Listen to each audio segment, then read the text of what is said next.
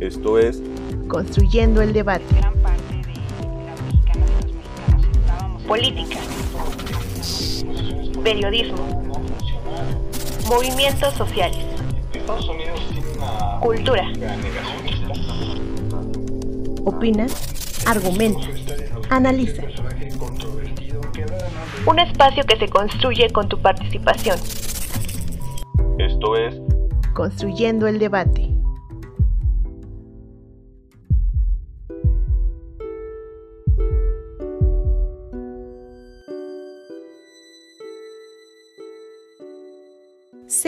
Todas y todos bienvenidos. Esto es Construyendo el Debate, el podcast de la Facultad de Ciencias Políticas y Sociales de la UNAM que podrán escuchar todos los miércoles. Nos pueden seguir a través de Facebook e Instagram, donde pueden hacernos llegar sus comentarios, quejas y sugerencias sobre los temas que quieran que abordemos en este espacio, su espacio. En Facebook nos encuentran como Construyendo el Debate y en Instagram como construyendo-debate. Si nos están escuchando a través de redes sociales, recuerden que pueden encontrar este podcast en el canal de YouTube de Construyendo el Debate, así como en Spotify. No olviden escucharnos, suscribirse y darle like. En este episodio hablaremos sobre pandemia, trabajo y su relación con las nuevas tecnologías de información y comunicación, las TICs. Para ello, entrevistaremos a la licenciada María Fernanda Soto, el maestro Luis Ángel Hurtado Razo y el maestro Giri Eduardo Alcántara Estrella. Bienvenidos. Nuestra primera entrevistada es María Fernanda Soto. Ella es licenciada en Sociología por la UNAM, ha sido asistente de investigación en el Instituto de Investigaciones Económicas por la misma institución y actualmente es estudiante de la Maestría de Ciencias Sociales de Flaxo, México. Licenciada Fernanda Soto, ¿podría explicarnos las condiciones y características del trabajo en México antes de la pandemia? Hola a todas y a todos. Antes de comenzar, me gustaría celebrar y agradecer esta iniciativa. Me parece que es muy importante que se generen estos espacios de diálogo y de reflexión en donde desde la academia podamos pensar acerca de lo que está aconteciendo en el mundo Particularmente respecto a las condiciones y las características del trabajo en México, me gustaría señalar que desde antes de la pandemia ya existía un contexto particular y complejo en el país. Esto es que existían problemáticas propias del mercado laboral que no responden o que no nacen a partir de la pandemia, sino que más bien ya existían y se han visto agudizadas en este periodo de tiempo. Estoy hablando de que ya existía un México con altas tasas de informalidad, con población subocupada, con mercados laborales segregados y donde la mayor parte de la población tiene un nivel de ingresos bajos. Para contextualizar un poco esto, me gustaría traer a cuenta algunos datos de INEGI que presenta para el año 2019 como resultado de la encuesta nacional de ocupación y empleo entre estos datos, por ejemplo, me gustaría mencionar que ya existía una tasa de informalidad del 56.6% en empleos sin seguridad social desprotegidos y que representa cerca de 30.9 millones de personas. Al mismo tiempo, la tasa de desocupación, si bien no era exageradamente alta, era una tasa de 3.3%, sí representaba cerca de 2 millones de personas y que a su vez cerca de 4.2 millones se encontraban subocupados. Esto es, eran personas que estaban laborando, estaban ocupadas y sin embargo tenían la necesidad y la disponibilidad de ofertar más tiempo de trabajo, tiempo que el mercado no podía absorber. También, por ejemplo, si se analiza la población ocupada según el nivel de ingresos, podríamos ver que el mayor porcentaje de la población ocupada gana entre 2 y 3 salarios mínimos. De ahí el siguiente porcentaje más alto de la población se encontraba ganando de uno y hasta dos salarios mínimos y al mismo tiempo en las últimas dos décadas la gente que ganaba un salario mínimo se incrementó ¿no? el porcentaje. Esto es particularmente alarmante en un contexto en el que social y económicamente el acceso a ingresos determina considerablemente el acceso a bienes y a servicios básicos para la población, como lo son la alimentación, la salud, la educación y la vivienda. Se genera entonces un círculo vicioso de desigualdad y de pobreza que marca un bajo nivel de vida para la mayor parte de la población mexicana y en términos generales se puede observar una precarización del trabajo en México. También en el marco del 8M me gustaría dar algunos datos desagregados por sexo a partir de INEGI, que bueno, los datos muestran que aunque las mujeres en México se han integrado en mayor medida al mercado laboral, sobre todo de unas décadas hacia acá, en realidad en el país aún existen profundas desigualdades en la forma en que ellas y los hombres participan y se benefician del trabajo remunerado. Por decir algo, por ejemplo, la población femenina que participa en el mercado laboral en realidad es mucho más baja que la de los hombres, hay una brecha de participación del 32.19%. Esto significa que mientras 77 de cada 100 hombres son económicamente activos, solamente 45 de cada 100 mujeres están en esta situación. Además, las mujeres en general trabajan más en la informalidad, tienen salarios más bajos, que aunque esto cambia por sector laboral, la tendencia es que las mujeres ganan más que sus pares hombres y también las mujeres dedican más horas a trabajos de cuidado no remunerados. En este sentido, INEGI presenta datos para 2019 en donde se muestra cómo las mujeres semanalmente invierten en promedio 48.55 horas a la semana dedicadas a trabajos domésticos y de cuidados no remunerados, mientras que los hombres dedican a estas actividades únicamente el 19.57 horas semanales, lo cual significa que hay una brecha de 28.98 horas, tiempo que las mujeres dedican a trabajar en sus casas, que añade valor social, pero que sin embargo no es tan contabilizado o no es contabilizado ¿no? en las cuentas nacionales. Lo que tenemos es que en términos de género la situación laboral es aún más compleja que el panorama general. En este sentido, se presentan muchos retos en materia de igualdad y de condiciones laborales que se complejizan con el contexto de la pandemia. El home office, que si bien no es una nueva forma de trabajo, cobró relevancia ante esta emergencia sanitaria. ¿A qué llamamos home office? ¿Quiénes pueden desempeñar este tipo de trabajo y ¿Cuáles son las consecuencias en las relaciones y características del trabajo presencial? Cuando hablamos de home office nos referimos a actividades laborales que se pueden realizar de manera remota con el uso de herramientas tecnológicas.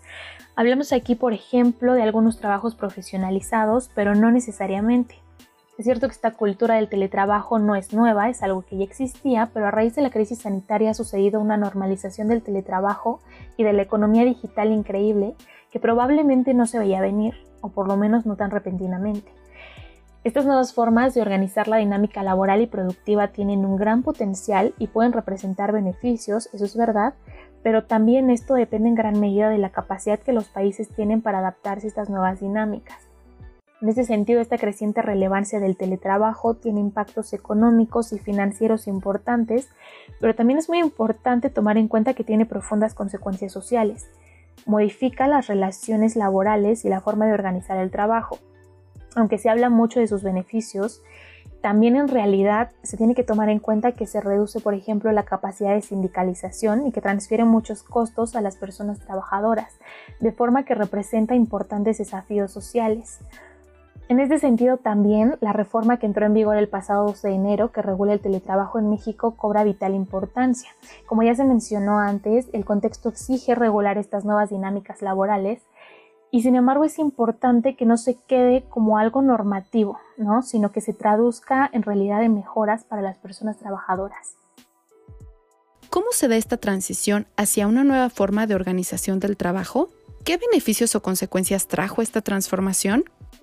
En medio de la pandemia, el aislamiento como la forma más eficaz de evitar los contagios ha traído profundas transformaciones en la estructura económica y productiva del país, ha generado cambios también en las relaciones laborales y personales.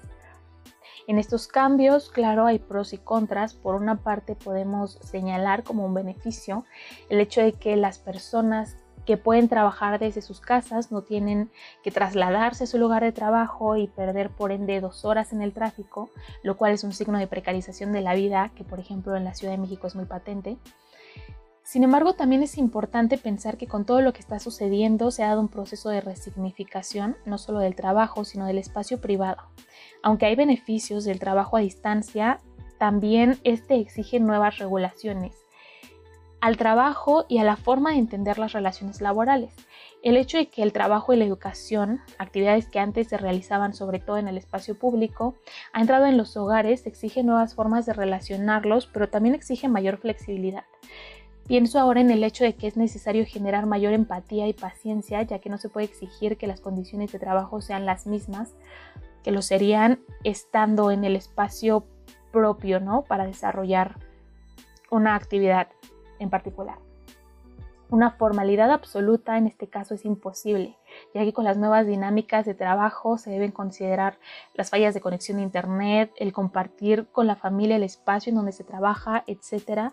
Y que son situaciones que no se pueden ignorar, sino que plantean y exigen una nueva forma de entender el trabajo y de entender las relaciones laborales. Por otra parte, también es importante considerar que en el país muchas personas siguen saliendo a trabajar y que se exponen.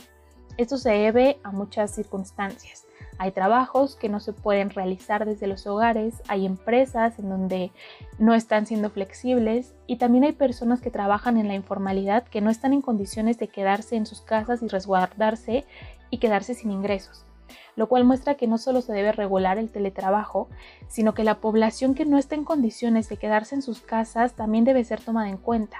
Esto muestra lo imperativo de ampliar los marcos de la protección social y la necesidad de generar no solo mejores condiciones de trabajo, sino de mejorar, por ejemplo, los, los servicios de transportación y de salud.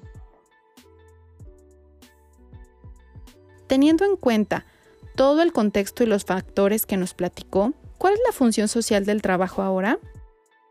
El trabajo tiene una función vital en la vida de las personas. No solo es importante como una vía para obtener ingresos, sino que además tiene la capacidad de enriquecer el desarrollo de las personas y es vital su función socializadora.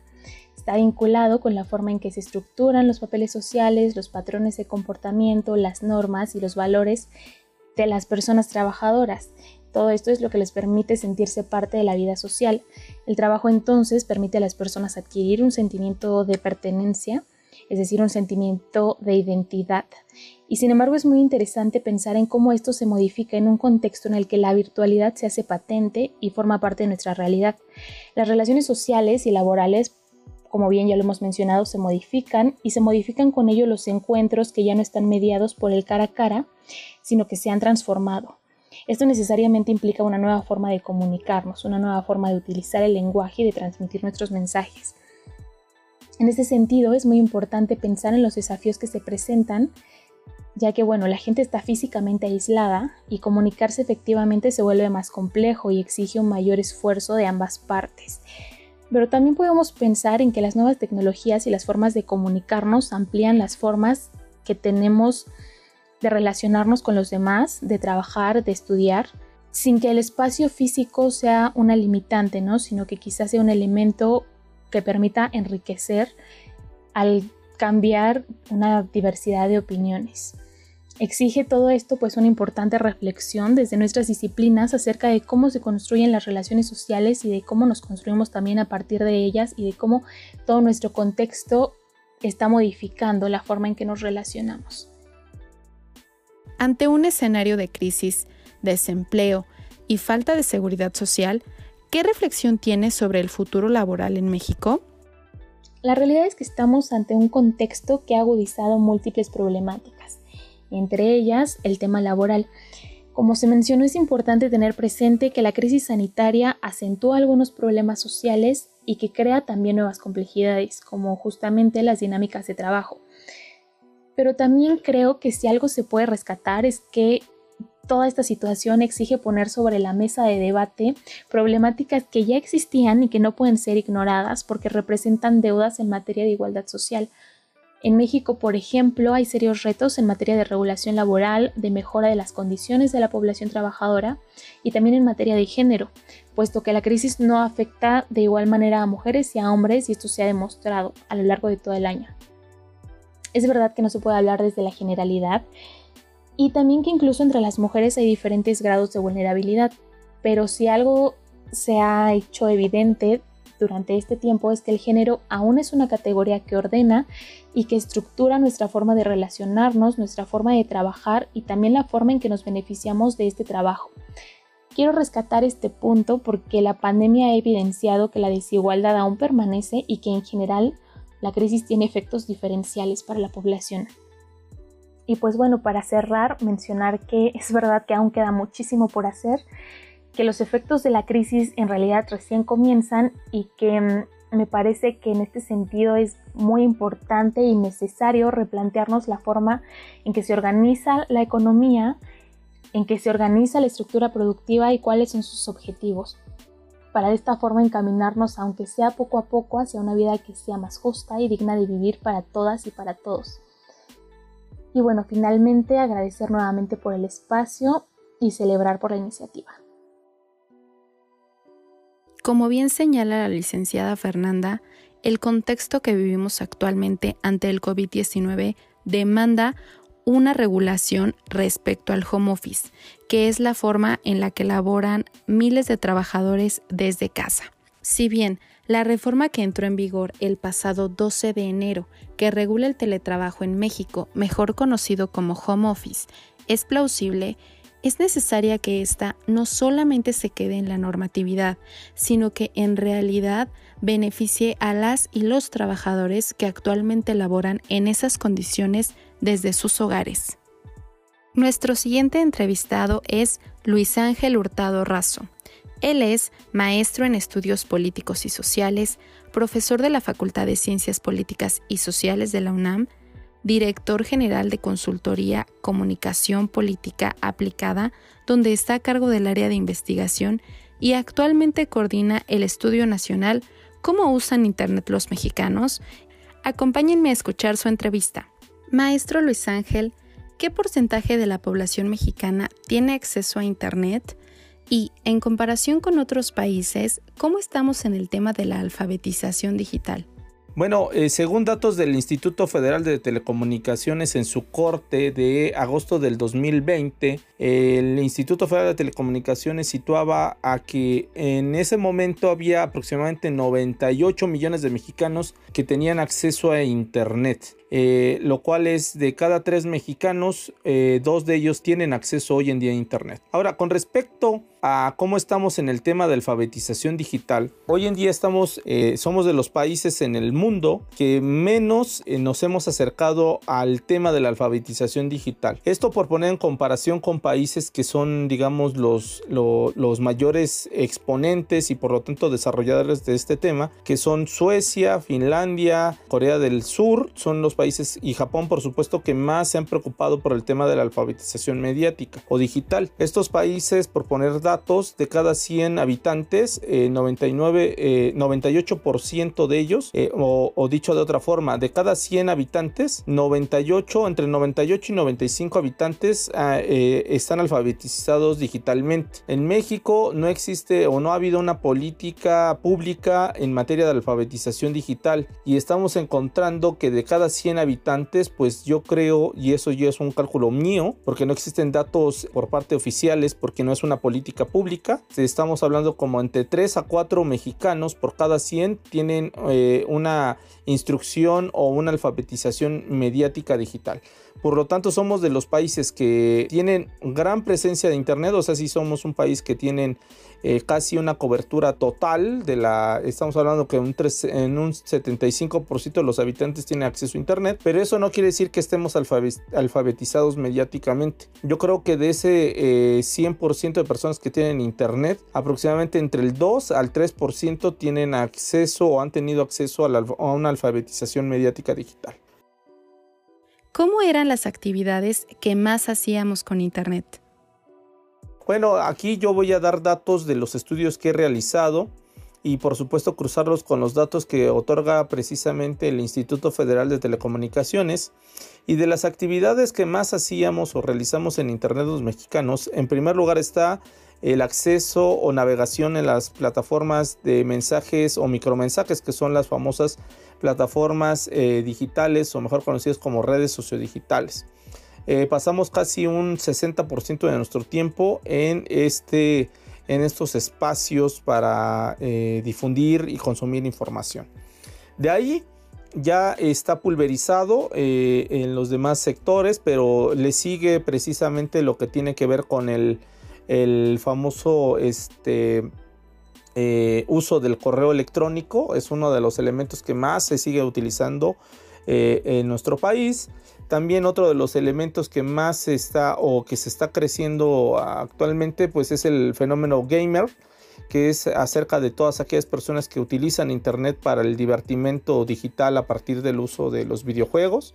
Otro que está creciendo muchísimo y a partir de la pandemia del SARS-CoV-2 COVID-19, que es el e-commerce y por supuesto todo lo que tiene que ver con las plataformas de transacciones económicas.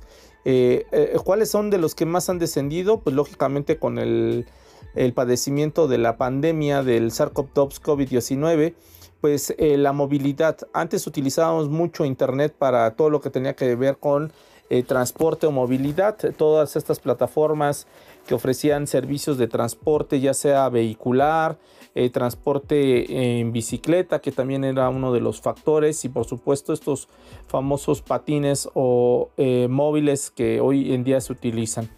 En ese sentido son las actividades que actualmente utilizamos más en Internet. Sin duda, la pandemia causada por el COVID-19 ocasionó muchos cambios en nuestras dinámicas cotidianas. En el mundo laboral, muchas personas perdieron su trabajo y tuvieron que echar mano del uso de Internet y las redes sociales para insertarse de nuevo en el mercado laboral. Aunque la venta de servicios por la red existe desde hace varias décadas, ¿puede platicarnos qué es el e-commerce o comercio electrónico? son dos cosas distintas, el comercio electrónico del eh, e-commerce. El e-commerce es ya como tal cuando existe toda una plataforma o toda una serie de servicios que hoy en día se ofrecen a, un público específico y hay toda una, digamos, una suerte de eh, eh, protoindustria que está muy bien estructurada y muy bien albergada. Y el comercio electrónico es el comercio electrónico es toda aquella actividad que desarrolla cualquier persona desde las diferentes plataformas que tiene, que tiene su acceso. Esas plataformas electrónicas pueden ser desde gratuitas hasta plataformas que ya eh, requieren precisamente un costo para poder tener acceso a ellas. Por poner un ejemplo en las gratuitas, eh, hay mucho comercio electrónico derivado precisamente del uso de redes sociales, como puede ser el comercio electrónico a partir de WhatsApp, ofertas en los diferentes grupos que tienes, eh, eh, ya pueden ser desde bienes a servicios, que puede ser un producto o puede ser un servicio, o sea, como profesional o algún oficio que desarrolles. Eso es, digamos, en el ámbito de lo, de, lo, gratuito, que puede ser también el uso de las redes sociodigitales como Facebook, que ya tiene el famoso Marketplace, que son esos espacios donde la gente oferta productos e inclusive también servicios. Y no hay una eh, necesidad de intercambio monetario para, digamos, hacer uso de este, de este recurso. Y ya tenemos los más avanzados, que es a partir de una plataforma que ya está muy bien preestablecida, en la cual tú creas un perfil, ese perfil, este, lógicamente subes un producto, subes un servicio y a partir de que tú vendes es el producto o un servicio, la plataforma te cobra entre un 20 a un 30% por haber utilizado la plataforma y haber logrado, digamos, esta transacción económica. Y así como esa, pues hay otras. Eh, hay plataformas eh, que ya pueden recaer inclusive en que tú crees tu propia plataforma, que puede ser tu propia página de internet, tu propio portal y a partir de eso lo adecuas para tú vender tu producto este, sin la necesidad de un, un intermediario. Pero lógicamente crear una tienda virtual, como se les conoce, pues requiere toda una preparación y todo un gasto para que tú puedas ofertar al público este mecanismo. Ahora, eh, eso en el ámbito del comercio este, electrónico.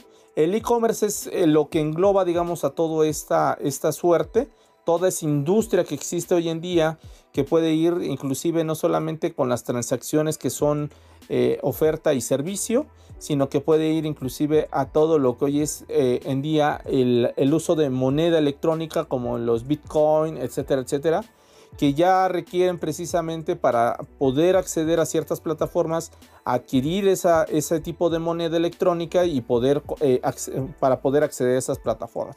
O sea, el e-commerce es todo eh, la industria que hay detrás de todo lo que hoy en día es las transacciones a partir del comercio electrónico. Me gustaría que habláramos sobre un ejemplo reciente de e-commerce, las nenis. término utilizado para referirse a las mujeres que venden productos mediante redes sociales y que suelen hacer entregas en parques o estaciones del metro. ¿Cuál es la importancia social y económica de estos trabajos en época de pandemia? Bueno, pues es muchísima. O sea, tú acabas de decir, eh, me acabas de situar un elemento muy importante, que es eh, no el e-commerce, sino el comercio electrónico, en el cual eh, ciertas mujeres, que muchas de ellas han perdido su trabajo o les han reducido su ingreso derivado de la pandemia, o sea, les han reducido sus, sus salarios. Y al ver eso, pues muchas de ellas han emprendido negocios en lo individual ya sea ofertando un producto o ofertando un, servicio. Y en ese sentido se han aprovechado principalmente de ciertas plataformas gratuitas que son las redes sociodigitales. Y, eh, y, a partir de ello también unas de ellas han emprendido a utilizar otras plataformas ya de costo. O sea, como todas estas plataformas que, eh, que comento en ese sentido. Entonces, bajo ese sentido, eh, ¿qué importancia están teniendo estas iniciativas de estas mujeres?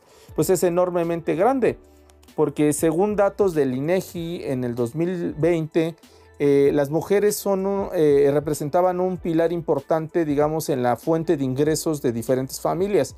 Entonces, hoy en día, pues muchos hogares, muchas familias están básicamente obedeciendo básicamente a recibir un ingreso, un ingreso a partir precisamente de estas iniciativas de estas mujeres emprendedoras para poder básicamente eh, tener un sustento a partir de la oferta de un producto o de un servicio eh, a partir precisamente de la mediación de Internet y por supuesto las redes sociodigitales.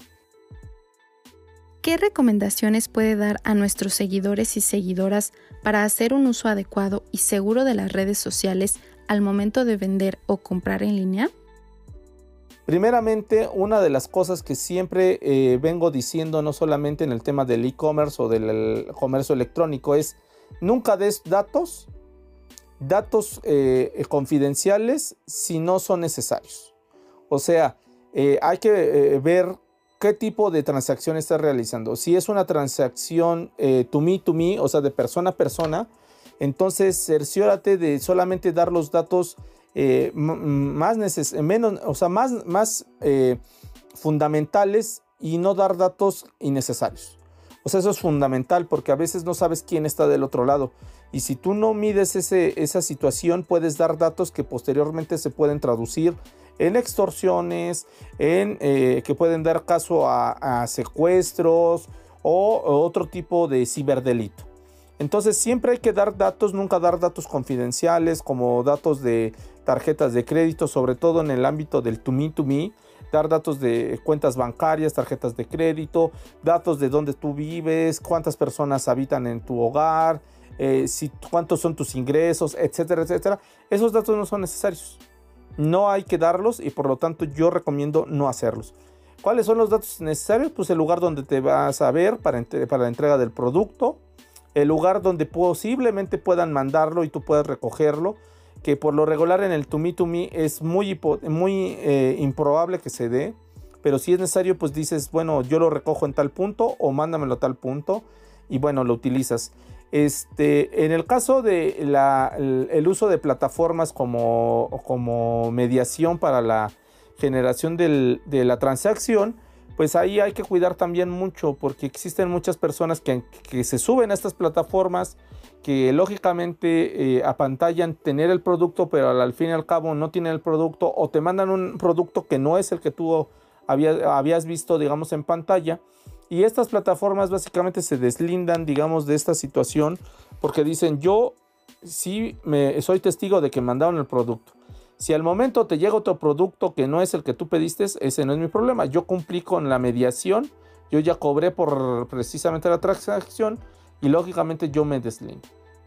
Por lo tanto, siempre hay que ver los comentarios de las personas que hacen sobre el usuario, hay que ver la puntuación que tiene el usuario, la efectividad que tiene el usuario, etcétera, etcétera. Y eso va a garantizar básicamente que nuestras transacciones sean pues básicamente seguras.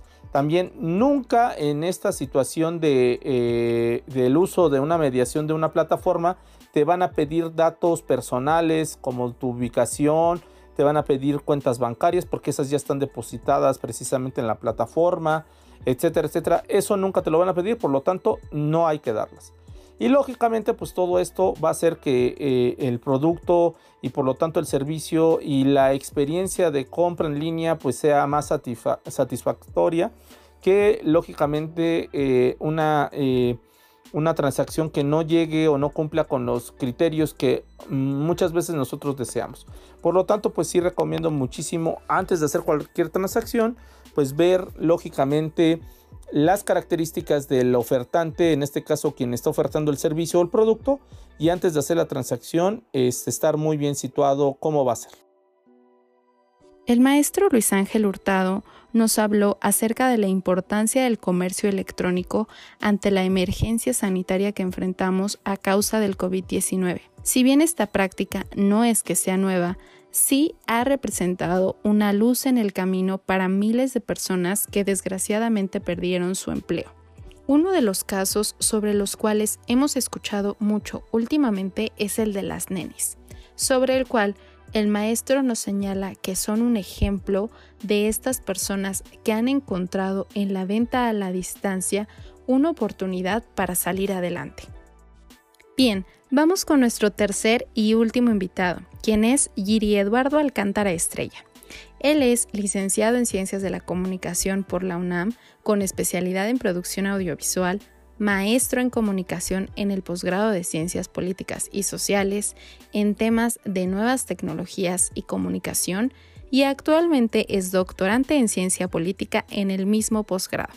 Sus líneas de investigación son estudios sociodiscursivos, hermenéutica, teoría de los sistemas sociales, sociocibernética y visualización de la realidad. Maestro Giri Eduardo, ante la pandemia provocada por el COVID-19, ¿qué papel están jugando aplicaciones como Zoom, Skype y Microsoft Teams en el ámbito laboral? Bueno, eh, no es que estén jugando un papel en el sentido en el que se está planteando la pregunta, es más bien eh, qué tipo de herramientas son para afrontar un tipo de problema en el que estamos metidos, que es básicamente que las personas no pueden estar reunidas, no se pueden hacer juntas, juntas laborales, por lo tanto, eh, lo que hacen estas herramientas es eh, cumplir esa función de reunir a las personas. Lo que estamos haciendo es, sustituir ciertos, ciertos esquemas de trabajo que antes se hacían de forma presencial con ciertas herramientas. Y esto eh, lo que estamos haciendo es más bien darlo como válido. En lugar de esto, hacemos esto. Y a través de estas plataformas, lo que tenemos son herramientas que nos permiten eh, tener este tipo de eh, actividades que son necesarias para los ámbitos laborales. Es decir, es necesario ponerse de acuerdo para hacer ciertas cosas. Por ejemplo, hacer flujos de trabajo efectivos, para hacer revisiones de resultados, para hacer cambios de dirección en las labores, etcétera, etcétera. En el caso de, por ejemplo, si vemos cada una de ellas, eh, lo que nos ofrecen es diferentes tipos de mostrar eh, eh, contenido a través de básicamente la computadora, es decir, por medio de conexiones a internet, lo que hacemos es hacer una junta de oficina o coordinarnos para entregar un conjunto de trabajos que, que, de, otra manera se hacían en las oficinas. Pero bueno, eh, eh, es una, forma de decir que no sustituyen las cosas, simplemente en este momento lo que hacen es tratar de cumplir esa función de esos eh, aspectos laborales generales. ¿Surgieron nuevos trabajos o se popularizaron trabajos que ya existían en Internet durante esta emergencia sanitaria? ¿Nos puede dar algunos ejemplos de cuáles? Yo creo que aquí otra vez el asunto está en la pregunta. No es que surgieran nuevos trabajos, lo que sucede es que legitimamos formas de hacer esos trabajos a distancia, es decir, legitimamos el teletrabajo. Eh, el aspecto, ¿esto qué quiere decir? Básicamente que eh, tiene un valor, el trabajo a distancia tiene un valor económico, funciona más o menos igual que el trabajo presencial, con sus diferencias, desde luego, eh, guardadas sus distancias en ciertas actividades muy específicas, pero que en otras resulta que eh, funcionaban bastante bien, es decir, eran casi equivalentes. Por lo tanto, lo que estamos haciendo es legitimar el trabajo y que ese trabajo tenga un valor económico eh, por lo menos equiparable. No sé si equivalente en este momento, si debería ser más o debería ser menos, pero sí lo que, lo que sucedió es que se incrementó la demanda de eh, trabajos digitales, es decir, se, le dio preferencia desde luego a personas que podían manejar ciertas herramientas con cierta fluidez y que no tuvieran el percance de, tener que ponerse al día para ámbitos eh, laborales donde urgía que, ciertas cosas se solucionaran de forma inmediata. Esto quiere decir algo muy importante.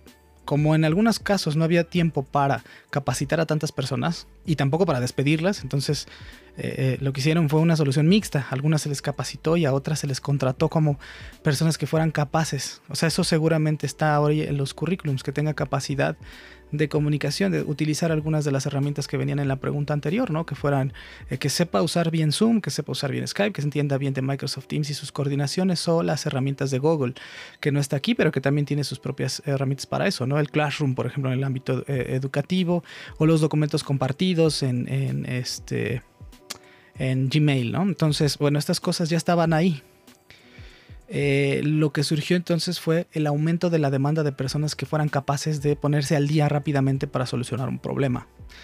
En el caso de, y seguramente sí surgieron algunos nuevos trabajos, eh, que más bien pienso que otros se hicieron más urgentes, como por ejemplo personas que atendieran servidores en oficinas, que se hicieran nuevas conexiones de internet, ampliaciones en las conexiones mm, por medio de la fibra óptica, estas cosas del 5G, etcétera, etcétera, ¿no? Eh, lo que podemos pensar que a lo mejor surgió fueron nuevas formas de teletrabajo validado.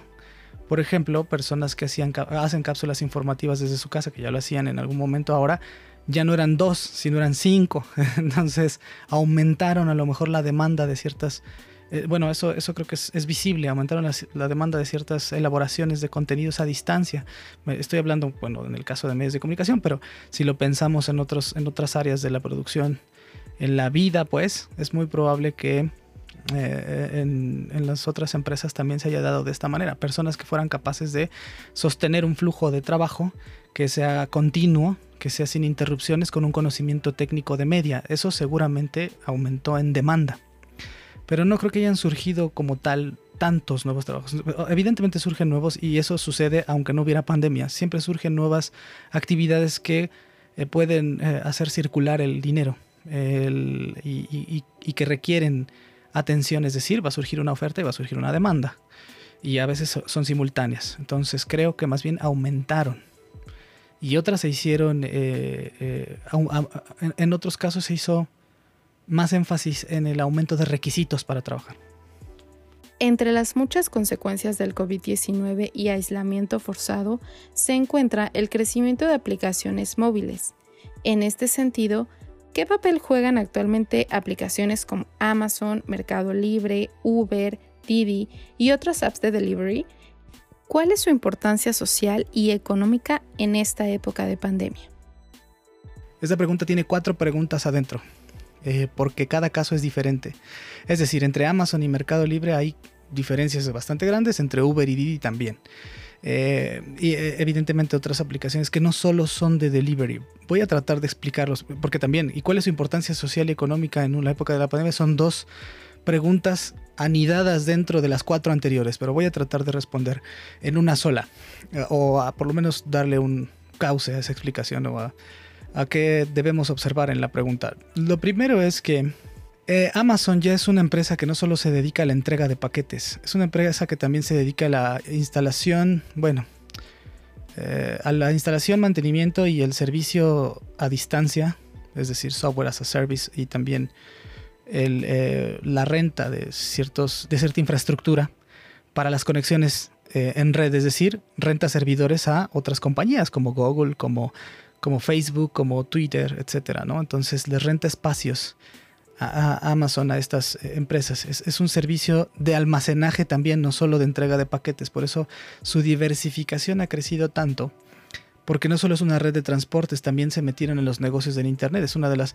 Eh, no, no he revisado recientemente el ranking del el Foro Económico Mundial, pero la última vez que lo revisé hace no más de seis meses estaba en uno de los primeros lugares, si no es que en el primero, de crecimiento en el valor económico de las acciones. Es decir, Amazon es una empresa que vale muchísimo dinero hoy porque también cumple otros servicios.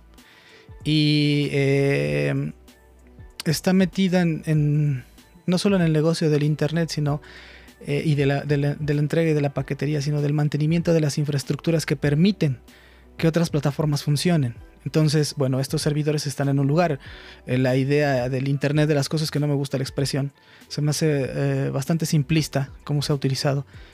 Eh, es que el Internet es esta especie como de eh, aspecto etéreo y metafísico eh, de las computadoras en el que nace un espacio y eso está en la nube y está en un espacio interobjetivo casi como espiritual. Y la verdad es que está en unos servidores alrededor del mundo, en, lugares como China, como Vietnam, que contaminan, que consumen eh, combustibles no renovables como el carbón o el petróleo o el diésel para mantener su infraestructura funcionando. Eh, en otros casos se meten al océano, se encapsulan, etc. Lo cual es muy interesante porque el Internet el supuesto Internet de las cosas lo que, eh, es, lo que tiene detrás es que está en algún lugar y que eso también falla. Y, pero con eso se hacen negocios. Entonces, eh, ese es el caso muy particular de Amazon, ¿no? En el caso de Mercado Libre, pues bueno, es una red que ya se había intentado, que se intenta hacer. Siempre va a haber un intento en Internet por anonimizar, no sé cómo decirlo, hacer anónimo, pues, eh, las compras y las ventas. Es decir, que haya un crecimiento de la no vigilancia en las transacciones financieras de personas, que los particulares puedan vender y comprar objetos de manera más o menos libre. Eh, el asunto con eso es que la regulación del mercado que establece el Estado también permite seguir actividades ilícitas, es decir, eh, vender drogas, eh, ese tipo de cosas que en algún punto se, se, intenta y que eso ha hecho que aspectos de la red como la Deep Web pues sean muy llamativos, no que no existan, sino que más bien eh, cumplen esa especie de función que eh, un antecesor, por ejemplo, de la Deep Web era una cosa que se llamaba la ruta de la seda, eh, que es históricamente un, una ruta donde se traficaba con diversos objetos más o menos de forma libre y que después se convirtió en, un, en una aplicación.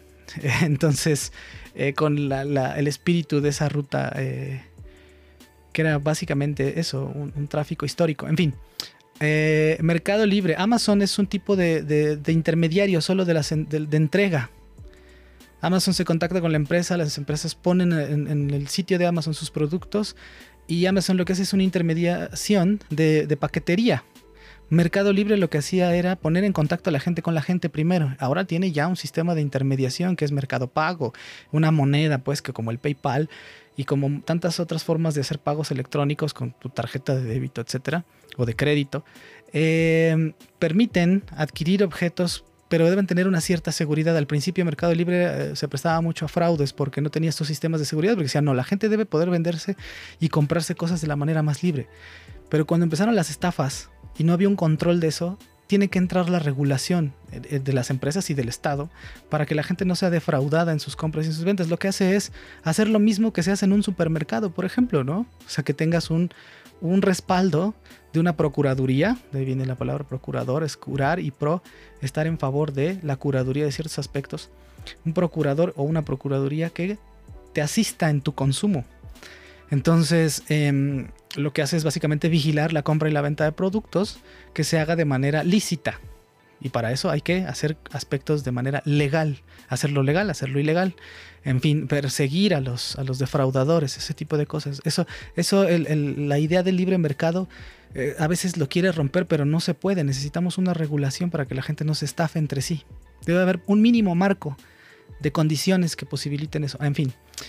En el caso de Uber y Didi son dos cosas diferentes, son transportes. Estamos hablando entonces, Uber es un tipo de transporte como el taxi, te lleva y te trae a ti como persona, no te entrega, ¿no? tú no eres un delivery como, como ser humano, lo que haces es necesitar transportarte de forma segura de un punto a otro con unas medidas y con un tipo de calidad de servicio, eso es lo que cubren Uber y Didi. Ahora, Uber también tiene eh, aplicaciones de Eats que Amazon no tiene y Mercado Libre tampoco hasta donde yo sé. Es decir, ellos venden eh, bienes imperecederos y en algunos casos de conservación. Se puedes comprar cervezas por, por Amazon y por Mercado Libre, supongo que también, pero y hacer tu súper de cierta manera. Pero a lo que me quiero referir es que eh, no entregan productos preparados recientemente, es decir, no, no hay italianis y, y mándenme una torta, no, no hay eso.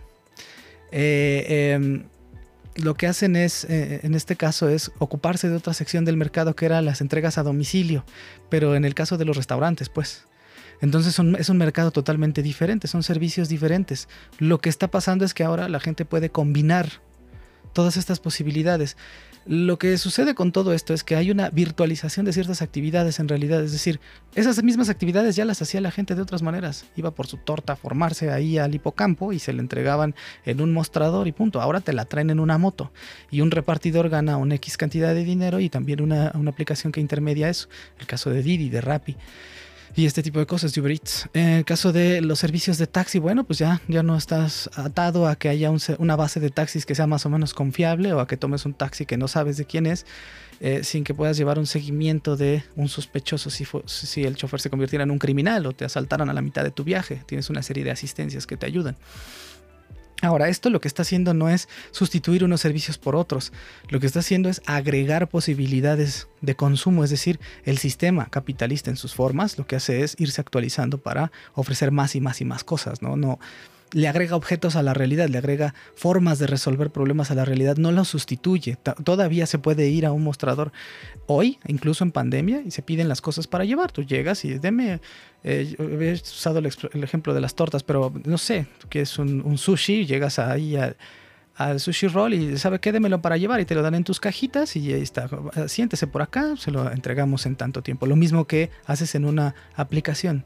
Hay un tiempo de preparación, un tiempo de entrega y te lo llevas. Lo que sucede ahora es eh, eh, aspectos que aumentan la velocidad y lo que han hecho es virtualizar actividades que de todas maneras ya se hacían de esa manera. Eso es básicamente también lo que hace la virtualización de toda la realidad.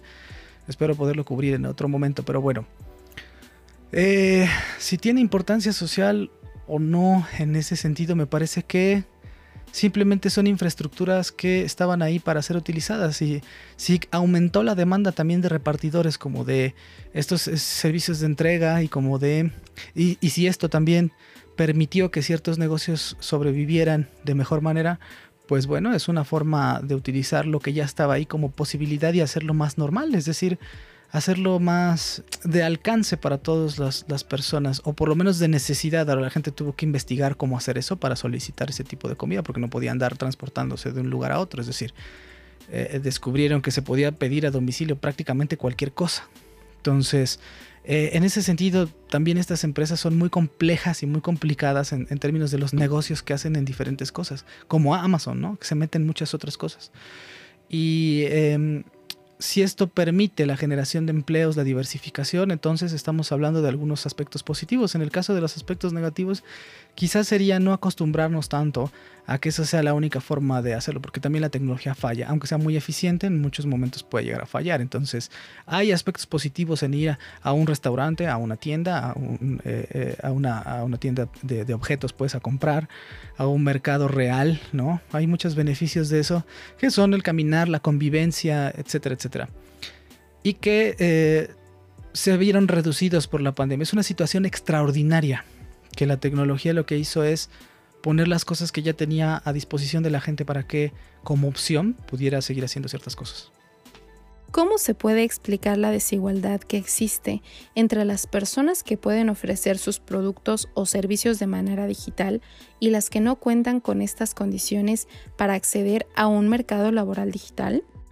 Yo creo que es más importante no explicar, no solo explicar, no solo digamos describir, sino también prescribir, es decir, cómo vamos a solucionar esa desigualdad. Deberíamos estar pensando en mejores maneras desde nuestros ámbitos particulares, que son, eh, en mi caso, eh, pues bueno, tratar temas tecnológicos en la materia, que es eh, parte de la maestría que estudié y bueno, ahora en el doctorado de los temas que estoy manejando, es prepararnos precisamente para explicarle a la gente de mejor manera o de forma más eficiente que si no tienen ciertos conocimientos actualizados respecto a ciertas formas de hacer cosas que ya sabía que se tenían que hacer o que ya se hacían de cierta manera, ahora se hacen de otra, lo que está sucediendo es que no nos estamos preparando para disminuir precisamente esa, esa, brecha de desigualdad.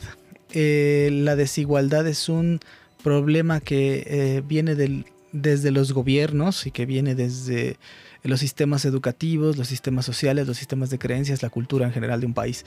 Eh, hablamos de desigualdad cuando eh, las condiciones especiales sobre ciertos aspectos que dan beneficios a ciertas personas por conocimientos privilegiados aumentan.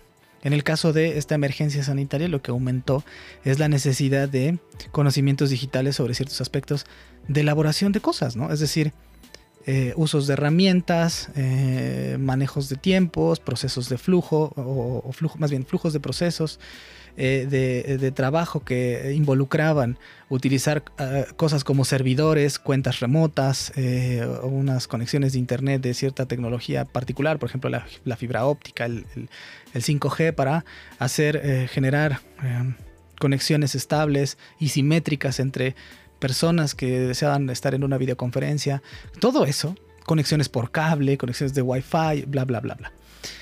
Em, lo que nos está indicando en esta emergencia sanitaria es un poquito, y seguramente la gente lo pueda conf- confirmar, esto es no una especulación, sino es una idea con suficientes bases para pensarla.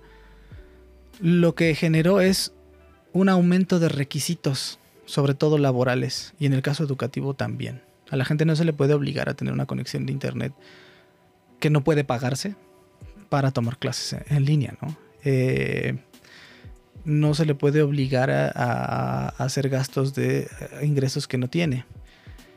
Eh, en el caso de los trabajos también. Pero seguro surgieron estas, estos requisitos en algunas empresas, sobre todo las que están menos reguladas por el Estado, es decir, las que están menos vigiladas por, por las comisiones del trabajo y por este tipo de cosas, que establecen sus propias reglas, eh, o casi establecen sus propias reglas, eh, y que no toman en cuenta a los empleados, ¿no? Lo que hacen es aumentar el, el nivel no solo de explotación para obtener beneficios, sino también de requisitos, que es abusivo, ¿no?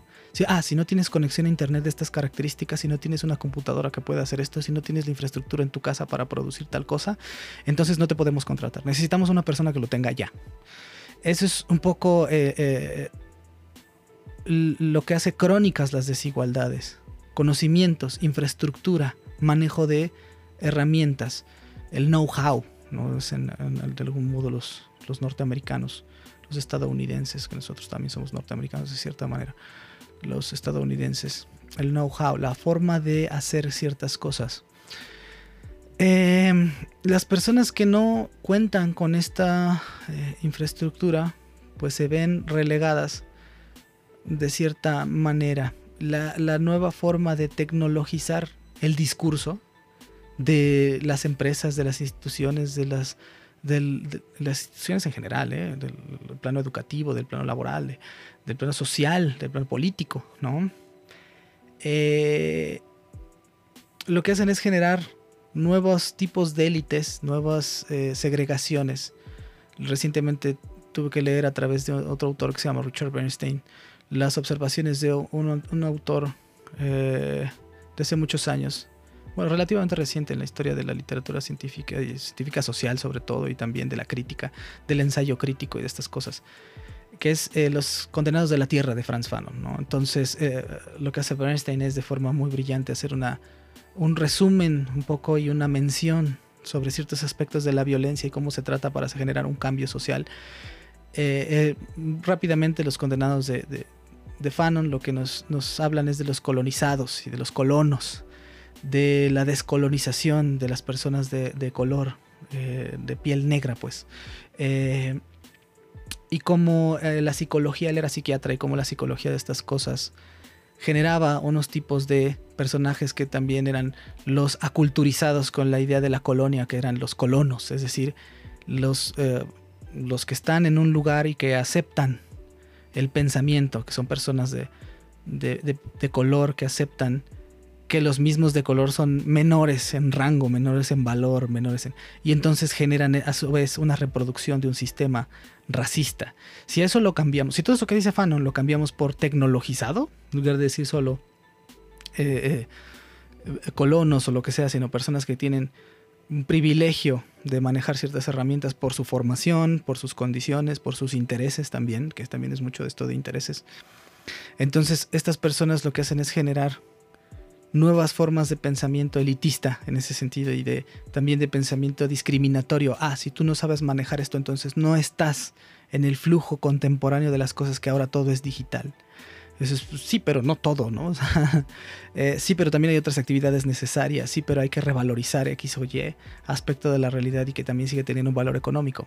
E insisto aquí en la legitimación inmediata, casi por default de todas las cosas digitales en, momentos de pandemia porque pues básicamente la gente no se puede mover de un lugar a otro, no se puede reunir. Así legitimamos los conciertos virtuales, los espectáculos como las obras de teatro, eh, las ventas por internet, eh, los intercambios, bueno, yo diría no solo sociales en términos de amigos, sino también sexuales. Eh, a distancia. Entonces, eso es la virtualización de estas cosas, por mediación de la tecnología, que generan nuevos tipos de personas y esas personas que son los colonos tecnológicos han aceptado que los demás pueden llegar a ser también menores. Entonces, bueno, hay que vigilar eso, hay que, hay que buscar la manera de disminuir eso, en lugar de preguntarnos solo la explicación, sino de qué manera vamos a paliar eso. Pues la respuesta es con encontrar nuevas formas de educación, nuevas formas eficientes eh, de transmitir conocimientos, de traducir otros, de traerlos de otros lados y de aplicar nuevas formas de procesos de trabajo que eh, lo hagan de forma realista, ¿no? no mitificar la tecnología, no decir, no, la tecnología lo puede todo. No, no, tiene errores, también tiene fallos y necesitamos otras cosas. Pero en este escenario me parece que desde el ámbito académico esa es la responsabilidad que nos toca, ¿no? Tratar de pensar en cómo, se, cómo vamos a educarnos ahora para todo eso que está ahí y que va a sumar objetos. Aun cuando se acabe la pandemia, vamos a salir de esta pandemia con estas formas legitimadas de hacer cosas. El home office, y, todo esto que es el teletrabajo ahora ya dado por válido y cómo lo vamos a regular y cómo vamos a exigir nuestros derechos. Eso es lo que hay que empezar a pensar. No en si eh, eh, eso está pasando o no. No es la evidencia es esa. Podemos ver las cifras. Citaba eh, el Foro Económico Mundial, pues sí, podemos también irnos a otras bases de datos a confirmar el aumento de esta tecnologización y el aumento de estas discriminaciones y el aumento de todas estas formas de desigualdad. El maestro Giri Eduardo nos comentó algo fundamental, que es que Zoom, Skype, Microsoft Teams y todas las herramientas que han venido a sustituir las reuniones, justo lo que hacen es eso, ser herramientas que se validan para sustituir este acercamiento que evidentemente ante la pandemia no podemos tener. Cuéntenos, antes de esto, ¿ustedes habían escuchado de alguna de estas plataformas o las usaban como actualmente lo hacen? Recuerden que este espacio es suyo y que con su voz construimos el debate. Les agradezco por habernos escuchado un miércoles más. Recuerden que pueden seguirnos en Facebook como Construyendo el Debate y en Instagram como Construyendo-Debate. Pueden escuchar este episodio, el primero parte 1 y el primero parte 2 en nuestro canal de YouTube y en Spotify. Si les gustó este programa, regálenos un like, compártanos con sus amigas y amigos y no olviden dejarnos sus comentarios. Este podcast es producido por la Coordinación de Extensión Universitaria de la Facultad de Ciencias Políticas y Sociales a cargo de la maestra María Auxiliadora Sánchez Fernández. En la coordinación de producción, Carlos Correas Cajadillo. Asistente de producción, Jessica Martínez Barrios. Se despide de ustedes Jimena Lezama. Hasta el próximo miércoles.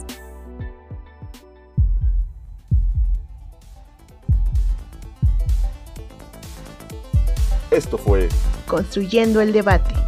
Pues gran parte de política, periodismo, movimientos sociales. Estados Unidos tiene una política Cultura. Opina, argumenta, analiza. Un espacio que se construye con tu participación. Esto fue Construyendo el debate.